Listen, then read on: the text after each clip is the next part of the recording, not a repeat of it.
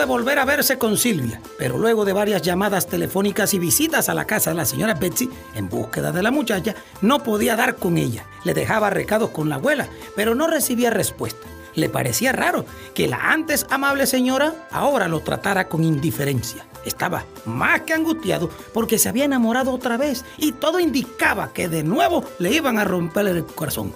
No se esperaba eso. Estaba seguro de que el sentimiento era mutuo. Ya habían pasado dos días y Silvia no aparecía.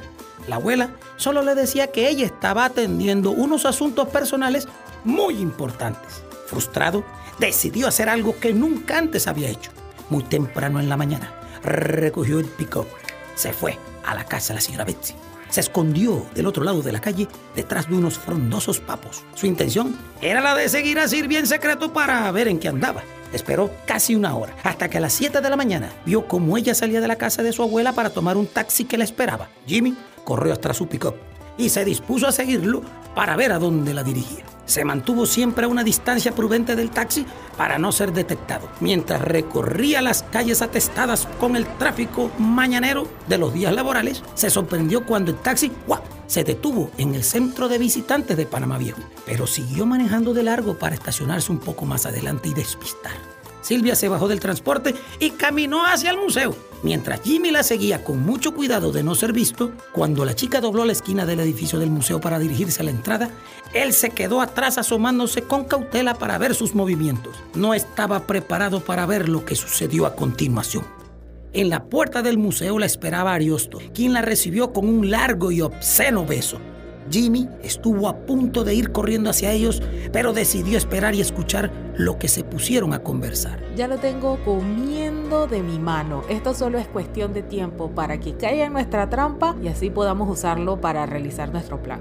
Huelito, lo has hecho muy bien, chiquita. Al final vamos a obtener lo que tanto hemos buscado. Bien hecho, Docus. Jimmy pudo escuchar todo lo que dijeron. De repente sintió como la ira se apoderaba de él, a tal punto que corrió hacia donde estaban los dos parados y con el puño cerrado lanzó un golpe para el viejo indio. Gritó a todo pulmón, ¡Desgraciados! Y antes de poder alcanzarlo, todo se hizo negro. Jimmy, Jimmy, ¿qué te pasa? ¿Tuviste un mal sueño? Jimmy abrió los ojos y se quedó extrañado por un momento. Estaba en su casa, acostado en su viejo colchón inflable, y al lado estaba Silvia, que llevaba puesta una camisa manga larga de él, que había usado de pijama. Cuando se incorporó, un agudo dolor de cabeza le hizo recordar la parranda de la noche anterior. ¿Qué te pasó? Qué sueño más horrible que acabo de tener. Debió ser bien feo. Estabas gritando y jadeando. Ten esta botella de agua y estas dos aspirinas. ¿Qué estabas soñando? Mejor ni te cuento. Fue una verdadera payasada. No sé por qué sueño estas ahuevazones. ¿Qué día es hoy? Hoy es miércoles de ceniza. Ya se acabaron los carnavales. ¿No te acuerdas de todo lo que pasó anoche? Jimmy cayó en cuenta de que estaba en la cama con Silvia, quien llevaba puesta una camisa de él que apenas le cubría la ropa interior. Le daba pena admitirlo, pero no recordaba muchas cosas de la noche anterior. Vaya borrachera.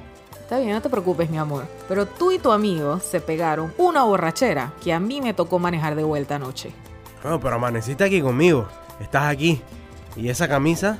Así que tú y yo... No, no, no pasó nada. De todas formas, cuando llegamos aquí tú no servías para nada. Estabas tan mal que mejor me quedé para... Nada más para ver que no hicieras nada estúpido como, no sé, ahogarte en tu propio vómito. Oh, si eres exagerada. ¿Y qué hora es? Ya casi es mediodía. Mejor me llevas donde mi abuela, que la pobre debe estar bien preocupada. Jimmy dejó a Silvia en la casa de su abuela. A medida que iba disminuyendo su resaca, más iba cayendo en cuenta que no tenía ni un solo centavo. Debía la renta de un mes, no tenía comida y para colmo de males, el pick-up se estaba quedando empty, o sea, sin combustible. Apenas regresó a casa, llamó a un par de sus mejores clientes para ver si lograba convencerlos de contratar sus servicios. Él sabía que los días posteriores a los carnavales siempre eran difíciles para el negocio, pues todo el mundo regresaba de la fiesta sin dinero y esperanzados a poder estirar la quincena hasta el próximo día de pago. No pudo conseguir nada.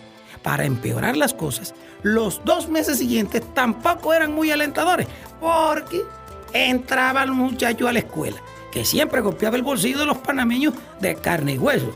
Antes, durante su temporada baja, Jimmy se mantenía a flote gracias a un contacto que le conseguía subcontratos para el mantenimiento de las áreas verdes de algunos hoteles, pero este año no había corrido con tal suerte.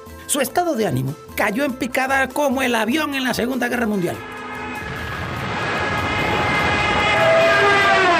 Lo único que lo salvó de esa depresión total fue haber conocido a Silvia. ¿Cómo pretendo tener yo una relación con ella si ni siquiera tengo para comer? Esa vaina no va a durar mucho tiempo. Necesitaba dinero y rápido. Jimmy era en extremo orgulloso, tanto así que vivía en ese polvoriento e insalubre lugar, rechazando la ayuda de sus padres y la de Charlie, quien le ofrecieron un lugar para vivir tras su aparatoso divorcio. Tampoco le pidió ni aceptó que le dieran dinero, comida, ropa o cualquier otra ayuda.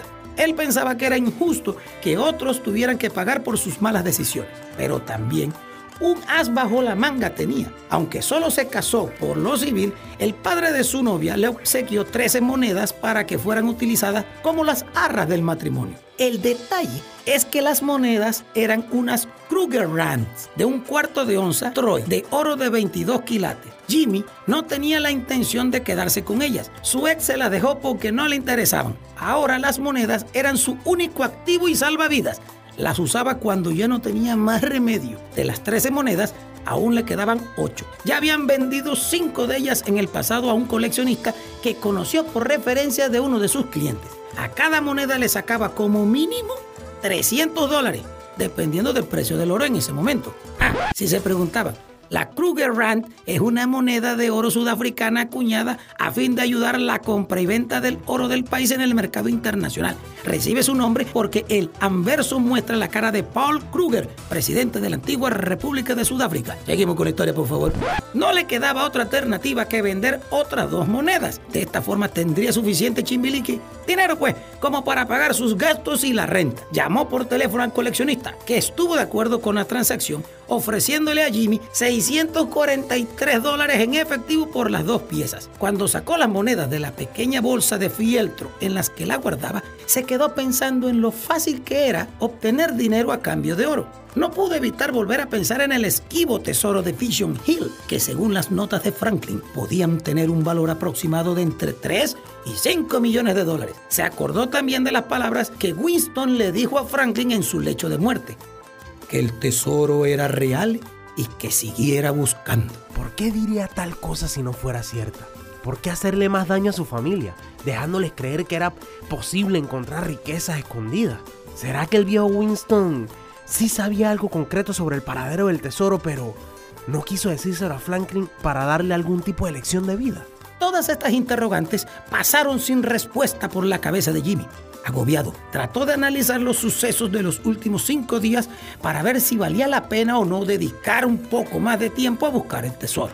En lo que él respectaba, la existencia del relicario, el mosquete, el supuesto pergamino de Townshend, el nicho secreto en Morgan's Garden y lo que dijo Winston antes de morir representaba suficientes motivos para volver a intentarlo. Con la venta de las monedas, Jimmy contaba con suficiente dinero para poder pasar unos cuantos días sin trabajar. Decidió tomarse unas vacaciones por primera vez desde que empezó su negocio dos años atrás, para dedicarse a buscar el tesoro. Lo que de verdad quería era pasar tiempo con Silvia, y la búsqueda del tesoro era el mero pretexto, o mejor dicho, el pretexto perfecto. Estaba tan cansado de trabajar podando césped y a la vez tan emocionado por sus sentimientos hacia la muchacha que no le importaba si al final encontraban algo o no. Es más, estaba seguro que no iban a encontrar nada, pero quería convencer a Silvia para que lo acompañara en su pesquisa. Estaba enamorado, quería aprovechar al máximo el poco tiempo que le iba a durar el dinero recibido por la venta de las monedas para pasar un buen rato, para crear un oasis de felicidad en medio del desierto depresivo en el que se había convertido su vida. No sabía qué iba a pasar más adelante, en realidad no le importaba. Pero, ¿dónde buscar? Ya habían ido a Morgan's Garden y no dieron con nada útil. Además, las notas eran muy claras en explicar que alguna vez hubo algo escondido allí, tal vez un tesoro, pero ya no más. Según las notas, Franklin siguió buscando por el camino de cruces en dirección noroeste desde el Cerro Patagón hacia Venta de Cruces. Lo más lógico era buscar hacia el otro sentido, desde Patacón hacia Panamá Viejo. El problema era que el camino de cruces original ya no existía y el trazado que había hecho Franklin en el croquis era meramente hipotético. Además, el avance de la civilización había borrado todo rastro del camino original, salvo por la parte donde todavía se conserva la selva virgen. Necesitaba darle otro vistazo al croquis. Esa misma tarde recogió a Chale y se fueron donde Silvia para tratar de venderle su idea de dedicarle unos días más a buscar al mítico tesoro. Pero ella, que en un principio hasta llegó a motivar a los muchachos a continuar con su aventura, se mostró un poco preocupada, debido a que sabía cómo la mera idea de la existencia de ese tesoro se apoderaba de las vidas de los que trataban de hallarlo. Al final, ella accedió, tal vez por amor, eh, quién sabe. Tal vez porque sus sentimientos hacia Jimmy eran cada vez más fuertes y también quería aprovechar al máximo cualquier oportunidad para estar con él. Era claro que ambos tenían en común la intención de vivir cada día al máximo sin preocuparse del futuro, tal vez por las experiencias negativas por las cuales habían pasado. Pero Jimmy, ¿y dónde lo vamos a buscar ahora? Si ya sabes que mi abuelo lo buscó por años sin éxito. Después de la muerte de Winston, tu abuelo Franklin se dedicó a buscar desde Cerro Patacón hacia Gamboa, revisando todas las cuevas y grutas que encontró a lo largo del camino de cruces original. Necesito volver a ver el croquis que encontramos en una de sus gavetas. Creo que sé dónde nos vamos a concentrar. Tengo que entrar de nuevo a la oficina de tu abuelo. ¿Tu abuela está en la casa? No, ella anda por la iglesia poniéndose la ceniza en la frente. Bien, eso nos da un tiempo para revisar. ¿Podrías por favor abrir la oficina? Está bien, pero te apuras porque la misa se debe estar acabando y ella ya debe estar por regresar. Silvia abrió el candado para que Jimmy pudiera tener acceso a la oficina de su abuelo. Una vez dentro, tomó el croquis de la gaveta y también una hoja de papel para calcar en esta los detalles de la ubicación que estaba buscando. En ese momento, y sin aviso, los tres escucharon cómo la señora Betsy trataba de abrir la cerradura de la puerta principal de la casa. ¡Ay, qué susto! Jimmy salió volando de la oficina tan rápido y sigiloso como un gato. Acto seguido, Silvia cerró la puerta y trancó el candado ante la mirada impávida de Chale, que se encontraba parado en el pasillo viendo a los otros dos. Tomando la iniciativa, agarró a ambos muchachos por los brazos y los empujó al sofá de la sala mientras ella tomaba asiento en la butaca separada de ellos. Hola, Silvita, ¿estás en casa? Hola abuelita, estamos acá en la sala. Vaya, veo que tienes compañía. ¿Cómo están muchachos? Vengo cansada y con los pies hinchados. Ya pronto no podré ir caminando a la iglesia. Me, me voy a recostar un rato. Por favor, siéntanse como en su casa. Por poco nos agarra. Ella no sabe que yo puedo abrir ese candado. Si se entera que hemos entrado a esa oficina, se va a molestar. Ya tienes lo que necesitas. Sí, sí, sí. Creo que es mejor que nos vayamos a otro lugar para no molestar a tu abuela. Tienes razón. Además es mejor que no se entere de nuestras andanzas. Ella ya sufrió bastante con toda esa obsesión de su marido. Sugiero que vayamos a nuestro club social. ¿Estás loco? ¿Acaso está abierto hoy? Pues claro, Rita, solo cierra en Semana Santa y nada más porque le gusta ir a Pueblo EPC a ver la Pasión de Cristo en vivo.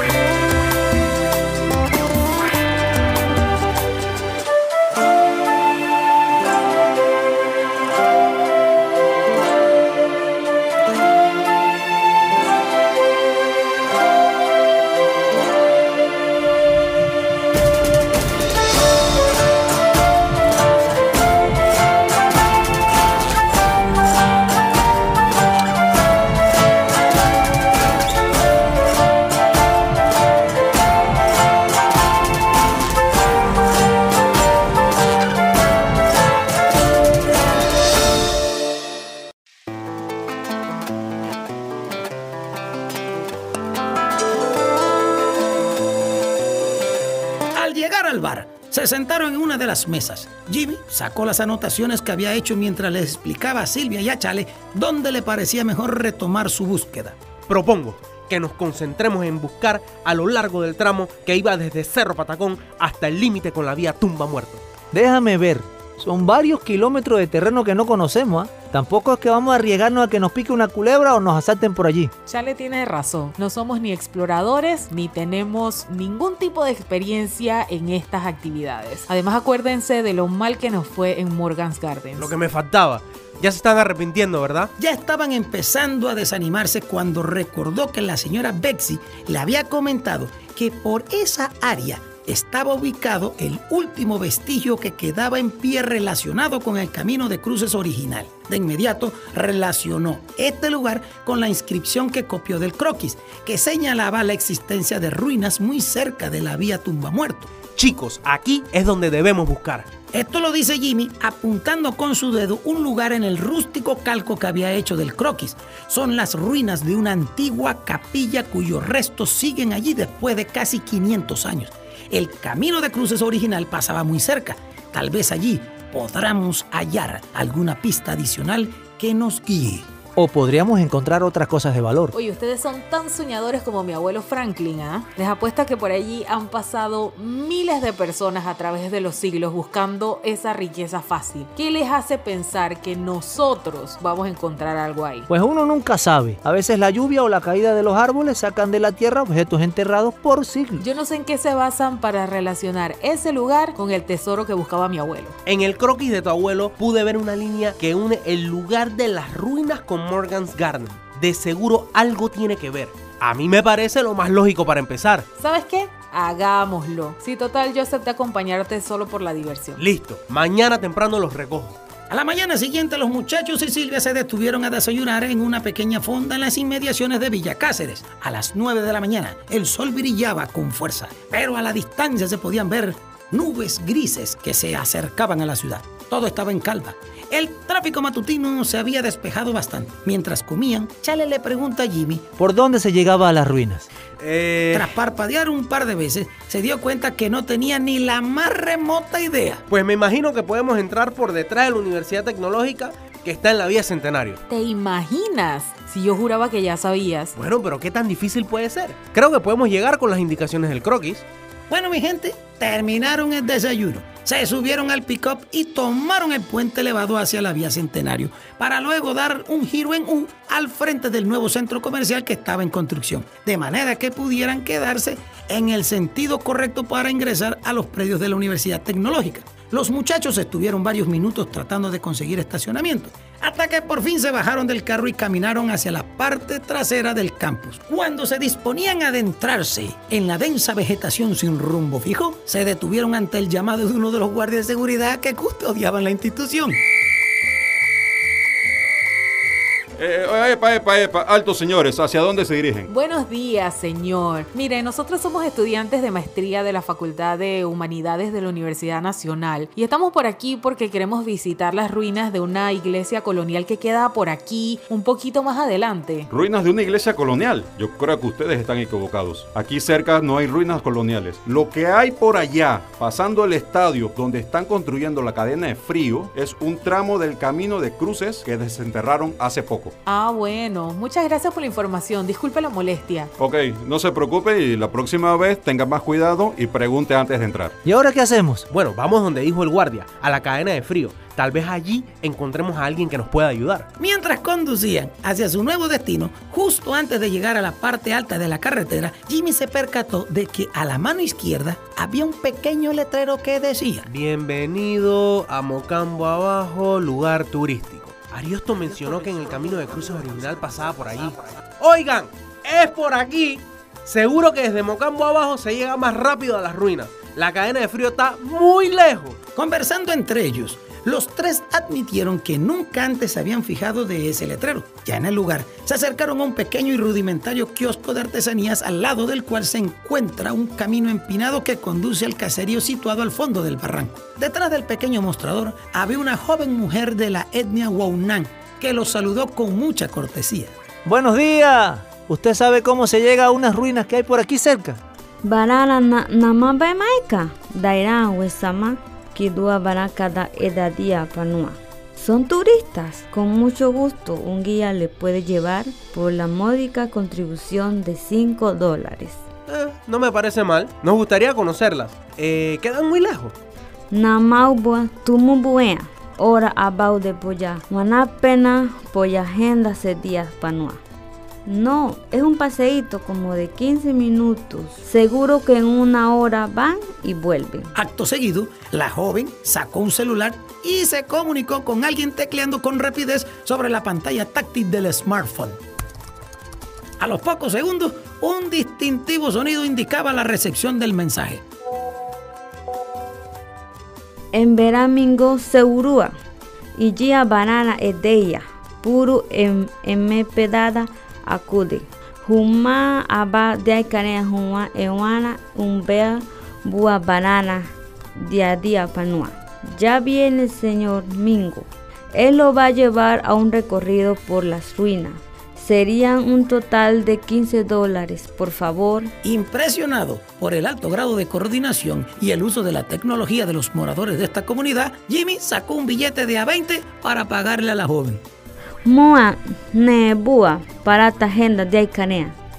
Bariburu bua boya edaida bua namamoa neka eru de bemada. Lo lamento, no tengo cambio. Si desea puede escoger algunos artículos que tenemos a la venta. Venta forzada. Esta gente no tiene, pero es que ni un pelo de pendeja. Silvia, agarra un par de vainas ahí que te gusten. Pues. Silvia escogió un par de pulseras de bisutería para utilizar el saldo a favor que quedó por el pago de la visita guiada. Mientras se las ponía, se acercó a ellos un hombre de mediana edad de la etnia Emberá, que la muchacha saludó. Mena, dia de baribia, mutruna mingo harabata, mua banana y dia kuya. Buenos días, mi nombre es Mingo. ¿Para servirle? Mua banana eteya, ruina nea, caneta hurupun.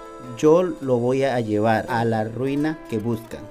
Nama y chabari nindobe punua paitora, panatea. Aquí también les vendemos el agua embotellada para que no pasen sed en su recorrido. Oye, pero nos hubieras dicho antes de ofrecernos las pulseras. Oye, Jimmy, no seas grosero. Ellos están tratando de ganar la vida de forma honrada. Pórtate bien. Por favor, deme tres botellas, yo se las pago. Mai droa, ya alitano punua, Juanía, si los señores están listos, por favor, síganme. Los muchachos bajaron por los rústicos escalones tallados en lodo del barranco hasta llegar al caserío. Mua nama banana enesia, nan mocambo ericari. Bienvenido a Mocambo Abajo. Mi familia y yo hemos vivido aquí desde que vi- venimos de la provincia de Darién hace casi 40 años. Cuando nos enteramos de que esta tierra volvieron a ser de Panamá gracias a los tratados Torrijos-Carter.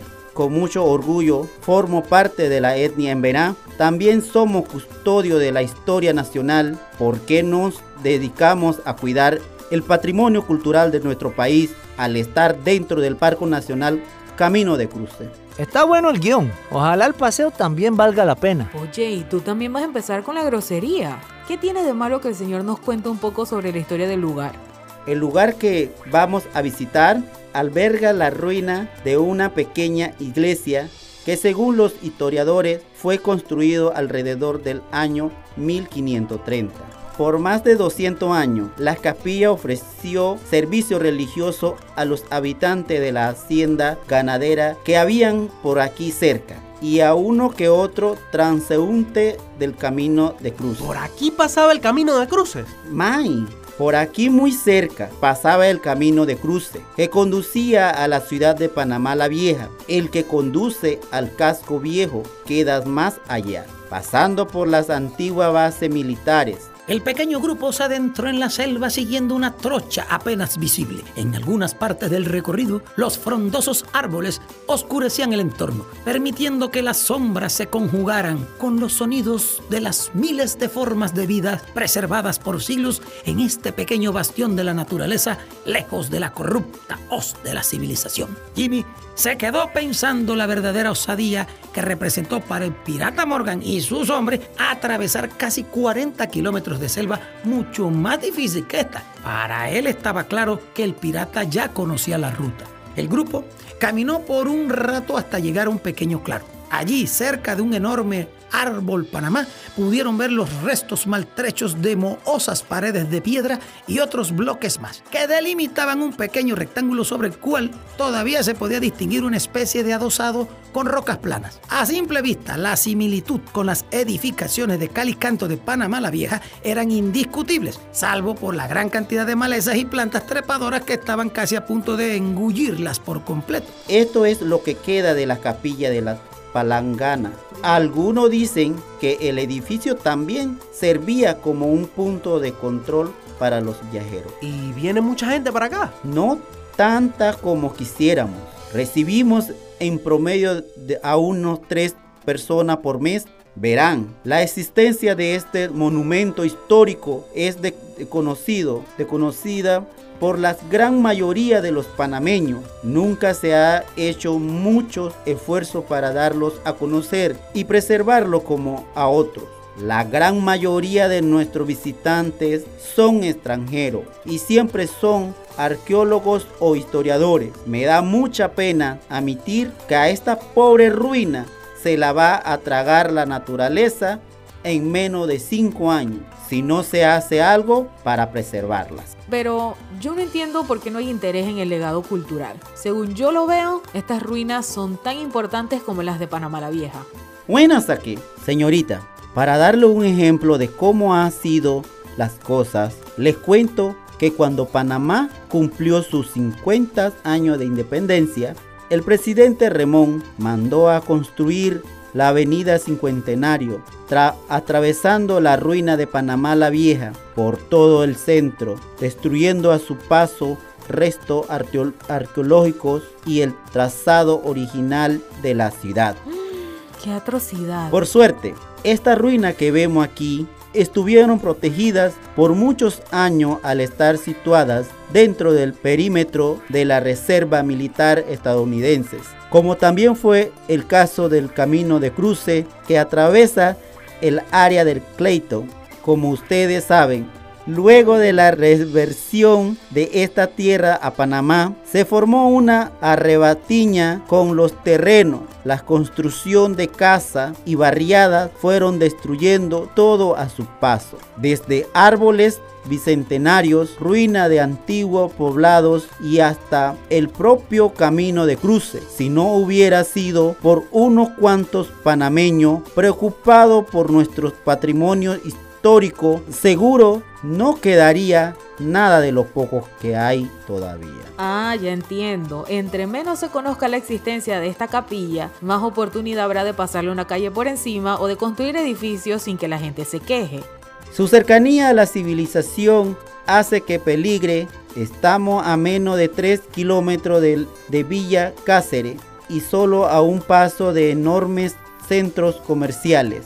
Ojalá y no le pase como el viejo puente del Cal y Canto, muy parecido al puente del Rey, que quedó sepultado por la construcción de la nueva universidad que queda un poco más adelante por la vía Tumbamuerto junto a los edificios Los Libertadores. Ahí había un puente antiguo. ¡May, mamá! Así es.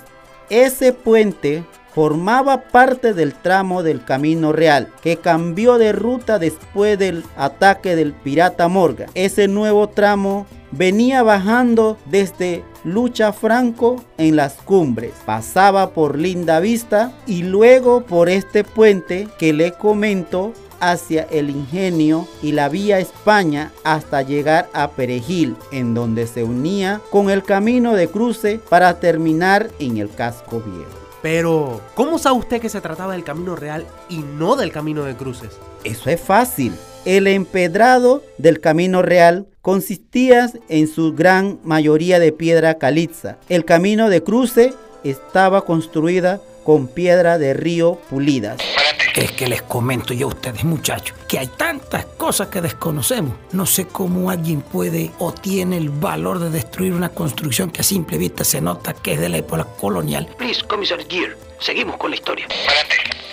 Oiga, y bueno, cambiando el tema, eh, ¿qué sabe usted sobre las reliquias u objetos antiguos encontrados en este sitio? Esa pregunta nunca falla. Un señor de la Universidad Nacional que vino hace algunos años a realizar mediciones en los muros de la capilla. Me contó que en los años 60 un gringo encontró una cruz de plata y piedra preciosa enterrado debajo del piso del altar. Pero algo de lo que sí fue testigo sucedió al principio del año 2000, cuando un grupo de cuatro alemanes peinó perímetros con una especie de radar, logrando detectar y desenterrar varias monedas de plata, una hebilla de oro, vasijas de cerámicas y otros artículos. Estoy seguro que esos hallazgos no reposan en ningún museo de Panamá. Entonces ya no queda nada de valor por aquí, ¿cierto? Bueno, uno nunca sabe. Allá más adelante hay un grupo de tumbas poco profundas en las que los cuerpos fueron sepultados directamente sobre la tierra. A veces, cuando llueve muy fuerte, se puede ver cómo salen a la luz las prendas de oro con las cuales fueron enterrados los difuntos. Pero yo no toco eso. A los muertos hay que dejarlos descansar en paz. ¿Oíste eso? ¡Hay oro! Solo tienes que arrancarlo de los frágiles huesos de los difuntos. ¿Estás hablando en serio? Yo sería incapaz de hacer tal aberración. Y mejor que así sea, porque si no me voy de aquí y no los vuelvo a ver más nunca. Señores, señores, esto era broma. Por lo general, yo sigo el juego un poco más con la persona que traigo acá. Pero decidí parar porque la señorita se molestó mucho. Hablando en serio, si lo que buscan son reliquias o tesoros escondidos, me temo que por estos lares no van a encontrar nada de eso. En cambio, hay grandes tesoros de valor cultural menospreciados por muchos de los que han venido a visitar esta ruina. ¿Y a qué tesoro se refiere? Nan nan na enena basita wanada kawakina punu manata. Ichabari etedi karea wasuma ababuta da chinaman akudi karea si tiene tiempo y les interesa yo puedo llevarlo. Otros 5 minutos de paseo sin cargo adicional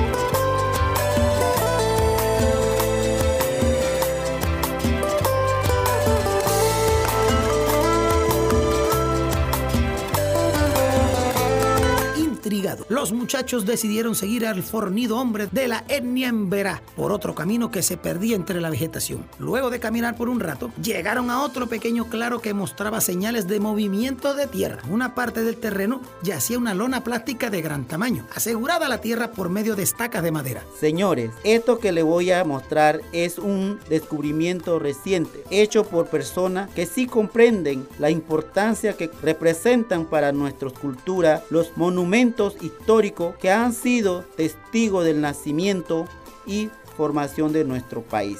Luego de sus palabras, levantó la lona, develando una excavación de unos dos pies de profundidad que se extendía por 10 o 12 metros. En el fondo se podía apreciar el distintivo aspecto del empedrado construido con rocas enclavadas en la tierra, en cuyos extremos se colocaban las más grandes y las más pequeñas en el centro formando una cruz. El camino de cruces. May, sí, lo que ven es una sección del camino de cruce original que se orienta hacia Panamá la Vieja. Mi abuelo tenía razón. May, Budroama, su abuelo, Mi abuelo, Franklin Durant, fue un historiador y un explorador amateur muy apasionado por el camino de cruces. May, Maunusim, mandó a Franklin. Yo conocía a Franklin. Él venía mucho por acá con otro compañero, hermano de la etnia cuna. Me enteré que falleció hace algunos años. Era tremenda persona.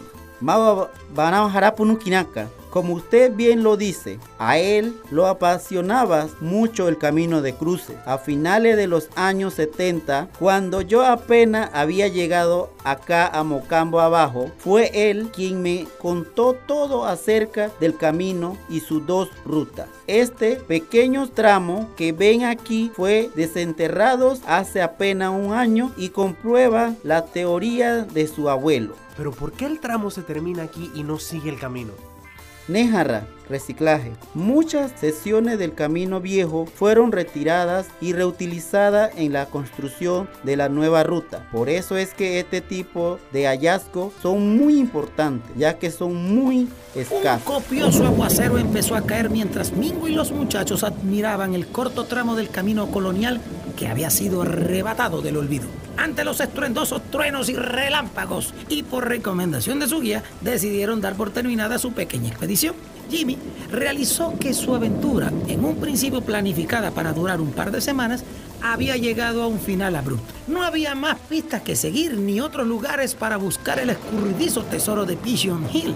El grupo siguió al guía de vuelta al sitio de las ruinas de la palangana, cuando de repente la lluvia cesó tan rápido como había llegado.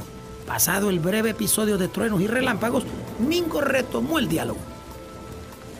Ay, qué pena que haya muerto Franklin. Él sabía tantas cosas interesantes de este país, cosas que no figuran en libro y que logró averiguar conversando con mucha gente a través de los años. Siempre me decía que amaba el corregimiento de Betania, por lo tanto, misterios que encierra, lo consideraban un lugar místico. ¿Saben? Me da gusto ver que jóvenes como ustedes se interesen en estos temas. ¿Ustedes viven por aquí cerca? Bueno, Chale y yo crecimos y toda la vida vivimos en Betania. Eh, la señorita vivió en Bocas del Toro, pero ahora vive con su abuela en Betania también. Ah, qué bueno. Si tienen tiempo, le puedo contar algo que Franklin compartió conmigo, algo que tuvo lugar muy cerca de aquí. Le puedo asegurar que solo un puñado de personas conoce esta historia. Busca, ¿le interesa? Por supuesto que nos interesa. Resulta ser que a finales de los años 70, Franklin conoció a un señor de apellido Vázquez, a quien también le apasionaba todo el tema del camino de cruce.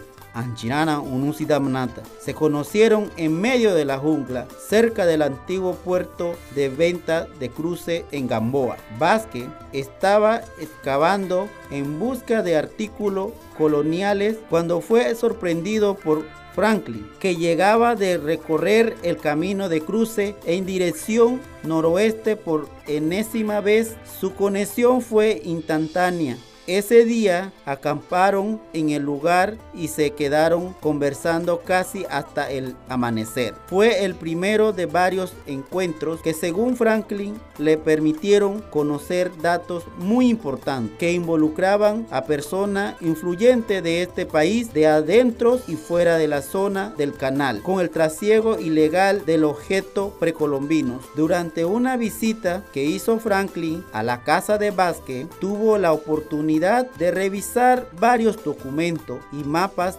que formaban parte de su colección privada, recolectadas a través de los años gracias a su trabajo en la sección de microfichas en el edificio de la administración del Canal de Panamá. Este señor se apropiaba de todos los documentos que eran descartados por su mal estado o por su poca relevancia. Ahora ya sabemos de dónde salieron todos esos mapas que están pegados en las paredes de la oficina de mi abuelo. Mientras Franklin revisaba la colección de documentos de Vázquez, un mapa en particular le llamó la atención. El mapa, confeccionados a mediados de los años 40, traba los límites de la zona del canal a la altura de donde hoy se encuentra la avenida Ricardo J. Alfaro incluyendo toda el área de la Avenida de La Paz y lo que sería la barriada de Betania. En el mapa se podía ver la inscripción Old Cemetery junto a una quebrada señalada como Matas Nillo River Afar, muy cerca de los terrenos donde se construyó la barriada Panacasa, cerca de Villa Cáceres. Muy extrañado, Franklin le preguntó a Vázquez que cuál era ese cementerio, pues no tenía al menos idea de su existencia. Vázquez le dijo que esa inscripción en el mapa encerraba un misterio no resuelto, que todavía trataba de descifrar. Todo comenzó en 1973. Vázquez tenía poco más de un año trabajando en el edificio de la administración cuando por pura casualidad encontró ese mapa entre otro documento que iba a ser incinerados. Le llamó la atención la referencia de un cementerio en la cercanía de Villa Cáceres ya que él vivía en ese sector. Vázquez confirmó con su compañero de trabajo que el mapa era una copia descartada y que el original formaba parte de una serie especial de documentos que fueron cedidos al entonces Instituto de Vivienda y Urbanismo del gobierno panameño para un proyecto de cooperativismo entre ambos países, enfocado en parte a brindar opciones de vivienda a los trabajadores de ingreso medio bajos del canal de Panamá. De este proyecto nacieron la barriada de Villa Cáceres y la lotería a principios de los años 60. ¿Un cementerio cerca de Villa Cáceres? ¿No se habrá confundido con el que está en Pueblo Nuevo? No, el mapa también mostraba una referencia de ese cementerio a poco más de un kilómetro de distancia del otro, justo en el, área de Pueblo Nuevo. Resulta ser que en su rato libre este señor era un experimentado buscador de tesoro, un guaquero profesional. Como para darle una base, empezó por contarle a Franklin que cuando se mudó a la recién construida barriada de Villa Cáceres en 1962 se dedicó a explorar los alrededores en busca de huacas, una habilidad que había aprendido en su natal San Francisco de la Montaña en Veragua y que le había sido de mucha utilidad para encontrar valiosos artefactos precolombinos y coloniales tanto allá como en Cerro Azul y en la riviera del río Chagre. En una de sus búsquedas, que consistía en enterrar una varilla de hierro en la tierra para sentir lo que se esconde por debajo, por pura casualidad se topó con parte de un camino empedrado que se extendía por varios metros y se perdía en el monte con dirección sur-este. Al desenterrar una sección pudo ver el inconfundible diseño con la cruz en el medio, lo que le hizo saber que se trataba del camino de cruce. O sea que Franklin obtuvo la información del señor Vázquez para desarrollar su teoría. Así es. Maena, antes de que Franklin obtuviera esta información, solo conocía la parte nueva del camino que va hacia el casco viejo. Tampoco sabía nada del cementerio, que según el mapa estaba ubicado en las inmediaciones de la finca del expresidente Domingo Díaz, que abarcaba parte del el ingenio, el barrio de Club X y Villa Cáceres. En su afán de encontrar otros segmentos del camino, camino de cruce para recatar objetos olvidados o escondidos a lo largo de esta ruta. Vázquez recorrió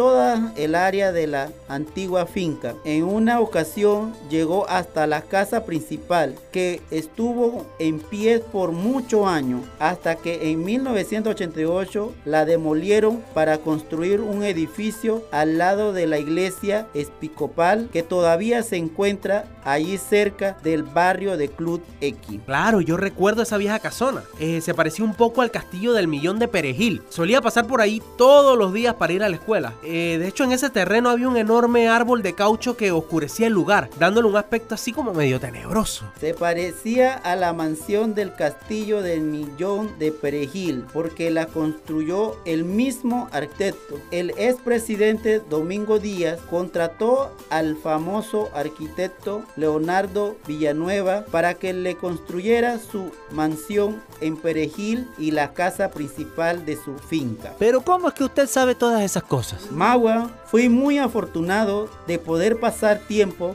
con Franklin. Él me contó toda esta cosa y otra más. A un costado de la vivía un anciano que trabajó por muchos años en esa finca, viéndola cambiar de dueño en más de tres ocasiones con el pasar del tiempo. Este anciano le contó al señor Vázquez que bajando la colina a la mano derecha existió un viejo cementerio que databa del siglo XVII. Según los relatos por el viejo, en los años 30, el gobierno mandó a que se eshumaran la tumba y se nivelara el terreno en el que se construyeron varias galeras destinadas la cría de gallinas. Con el pasar de los años, las galeras fueron derribadas y en ese lugar se construyó la barriada Panacasa. Pero, ¿qué tenía de especial ese cementerio?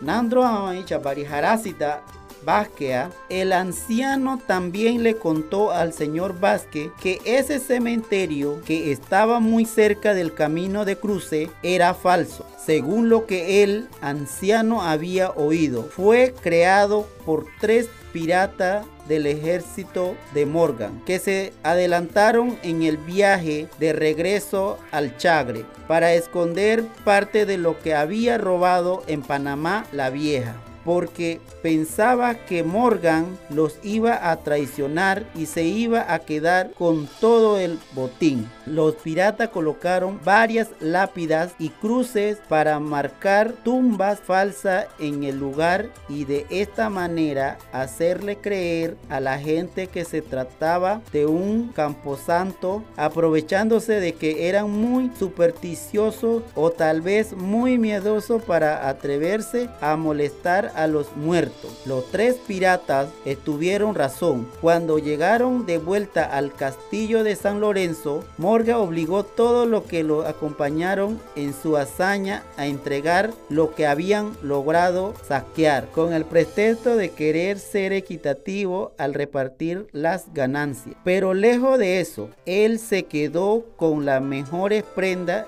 y alhajas, dándose a la fuga cuando tuvo la primera oportunidad, pero no sin antes hacerse cargo de los tres piratas que no ofrecieron nada para la repartición.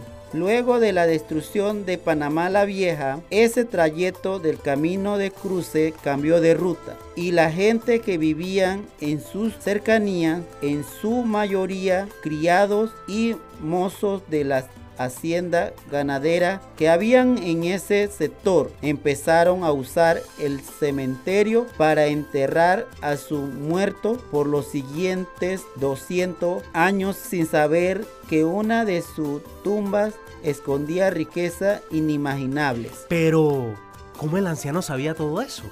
Es una pregunta lógica que Franklin le hizo al señor Vázquez y que éste a su vez le hizo al anciano. Según le contaron, en el verano de 1930 llegaron a la inmediaciones de la finca un grupo de trabajadores contratados por el gobierno para encargarse de la exhumación de la tumba del cementerio. El anciano, que en ese tiempo tenía unos 45 años de edad, estaba arreando unas vacas cuando vio que venían un tractor verde con rueda amarilla desde el área de la sabana. El conductor de tractor de extraño acento y peculiar vestimenta parecía estar dirigiendo los trabajos de exhumación y nivelación del terreno. Cuando le preguntó al anciano si tenía algo fuerte de beber, ofreciéndole este un poco de, de vino de palma que recién había recogido, entre los dos se tomaron todo el vino, lo que le soltó la lengua al extranjero, quien terminó contándole la historia que le he relatado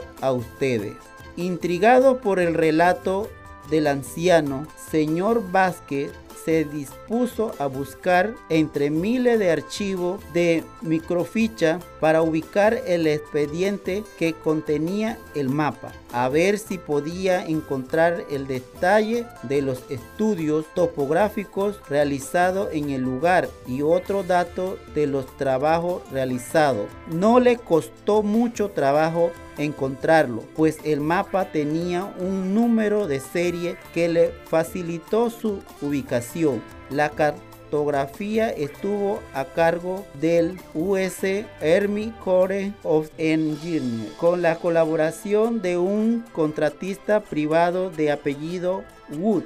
Entre los documentos que halló había un informe redactado por el tal Wood que alertaba sobre la extensia del camino de cruce y un cementerio colonial en la cercanía de la finca de Domingo Díaz, quien todavía no era presidente. Entre otros documentos también pudo ver una solicitud hecha al gobierno de Panamá por intermedio del gobernador de la zona del canal para exhumar el cementerio y delimitar el trayecto restante del camino de cruce hasta Panamá la Vieja, con fines culturales y para la conservación del patrimonio histórico de Panamá.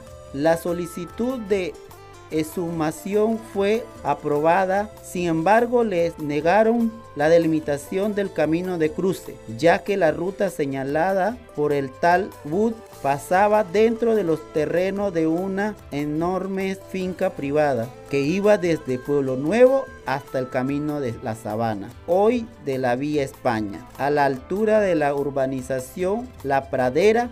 La finca era propiedad de la familia de un importante prócer de la independencia de este país. Entonces ese señor Woods saqueó el cementerio para llevarse las riquezas que ahí escondieron los piratas de Morgan. Pero ¿cómo lo supo? Es todavía un misterio. Según Franklin, el señor Vázquez le dijo que el nombre de este misterioso personaje aparecía listado como contratista privado del Canal de Panamá y que había realizado trabajo en colaboración con funcionarios del Museo Peabody de la Universidad de Harvard en varios cementerios indios identificados en el lado del Pacífico del Canal de Panamá, como por ejemplo en Cocolí, Playa Venado, Farfán y Palo Seco. ¿Y qué hicieron con los muertos del cementerio? Man resto exaumandara. Tampoco se sabe con exactitud qué fue lo que pasó con los restos exhumados. Franklin me dijo que tal vez fueron enterrados en una fosa común lejos de aquí y olvidado para siempre. Finalizada la conversación, el grupo siguió su camino de vuelta al caserío. Jimmy quedó muy impresionado por la historia, pero no encontró nada en esta que lo alentara a seguir con su búsqueda. Se despidieron de su nuevo amigo y escalaron el empinado trecho para regresar hasta donde estaba estacionado el pick-up. Resignado y en silencio, Jimmy se sentó en el auto tratando de acomodar todas sus ideas.